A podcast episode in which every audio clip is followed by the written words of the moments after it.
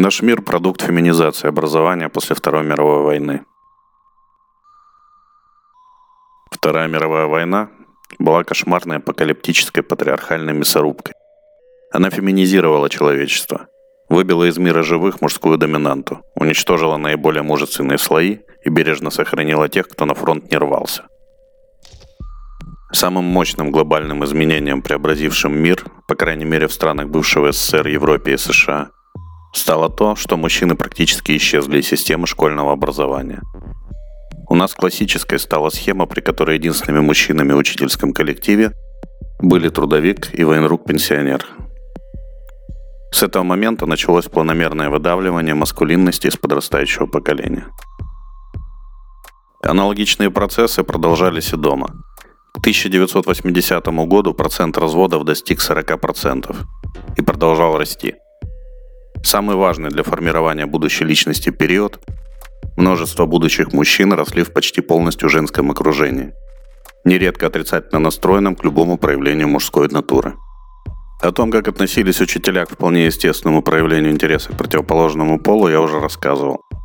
Вспомните более ранние свои годы.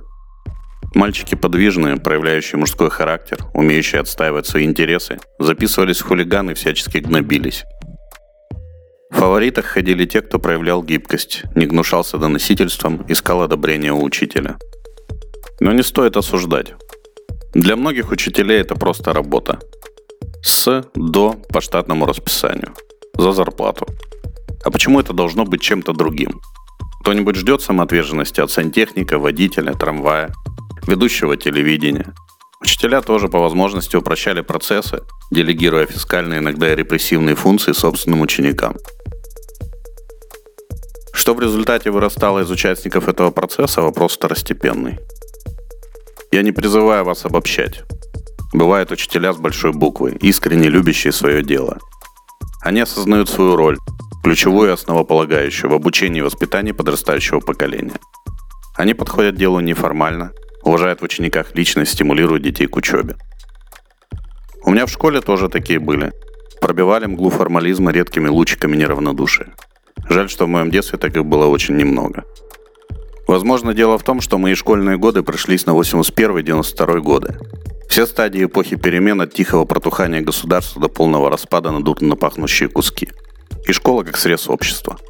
Гнила и разрушалась параллельно с Советским Союзом. Мне почему-то кажется, что все, кто учился раньше меня, как и те, кто учился позже меня, счастливее, потому что не получили свою грязную инъекцию перестроечного беспредела. Давайте добавим немного конспирологии. Я не хочу давать оценки, их в этом тексте нет. Хотя многие, несомненно, найдут, добавят свои домыслы, соберут личного монстрика и будут самозабвенно сражаться с ним в комментариях, приписывая его создание мне. Я уже привык. Давайте представим, только, пожалуйста, не думайте, что это правда. Нам только еще одной теории заговора не хватало. Что некое мировое, теневое, очень засекреченное правительство женщин собралось на экстренное заседание по результатам Второй мировой войны. Потрясенные нечеловеческой жестокостью и астрономическим количеством жертв этой жуткой бойни, женщины пришли к выводу, что единственным способом не допустить повторения этой катастрофы является снижение уровня тестостерона у всего человечества. Ну вот, у послевоенных тенденций появился смысл, правда? Если вам нравятся мои рассказы, то самая лучшая поддержка автора – это лайк, комментарий, репост. Заранее спасибо.